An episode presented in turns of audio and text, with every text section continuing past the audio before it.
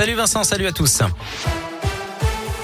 À la une de l'actualité, une école et 332 classes fermées cette semaine dans l'Académie de Lyon à cause de l'épidémie de Covid-19. C'est le bilan envoyé tout à l'heure par le rectorat de Lyon. 270 élèves et 13 membres du personnel ont été testés positifs et depuis la rentrée, 23 établissements euh, proposent une séance de vaccination euh, aux euh, collégiens et lycéens. Au niveau national, près de 3300 classes sont fermées cette semaine à cause du Covid, soit 0,63% des classes du pays.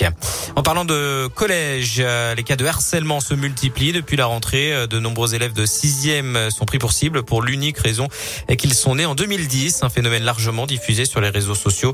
Euh, le ministre de l'Éducation nationale, Jean-Michel Blanquer, demande aux proviseurs d'être très vigilants. Un hashtag anti-2010 a déjà été partagé des millions de fois. TikTok a assuré aujourd'hui avoir retiré tous ces hashtags qui visent à harceler les élèves.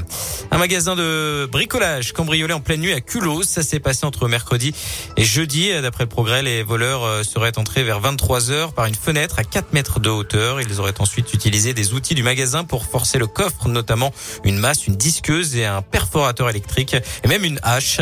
Les individus euh, seraient repartis avec plusieurs milliers euh, d'euros en liquide avant de tenter de s'en prendre à un supermarché juste à côté.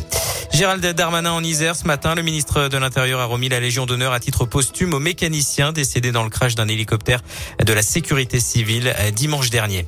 Dans le reste de l'ONU qui tire la sonnette d'alarme à six semaines de la COP26. L'Organisation des Nations Unies craint un réchauffement de plus de 2,7 degrés et si les États ne rectifient pas rapidement le tir. Rappelons que l'accord de Paris, signé en 2015, visait à limiter le réchauffement climatique à moins de 2 degrés par rapport à l'ère pré-industrielle. Puis du sport et du foot, le FBVP, deuxième de national, reçoit Châteauroux ce soir. Coup d'envoi à 19h à Verchères. À noter également deux matchs de Pro D2 en rugby, Agen USB et Oyonnax Carcassonne à 19h30. Parfait, merci.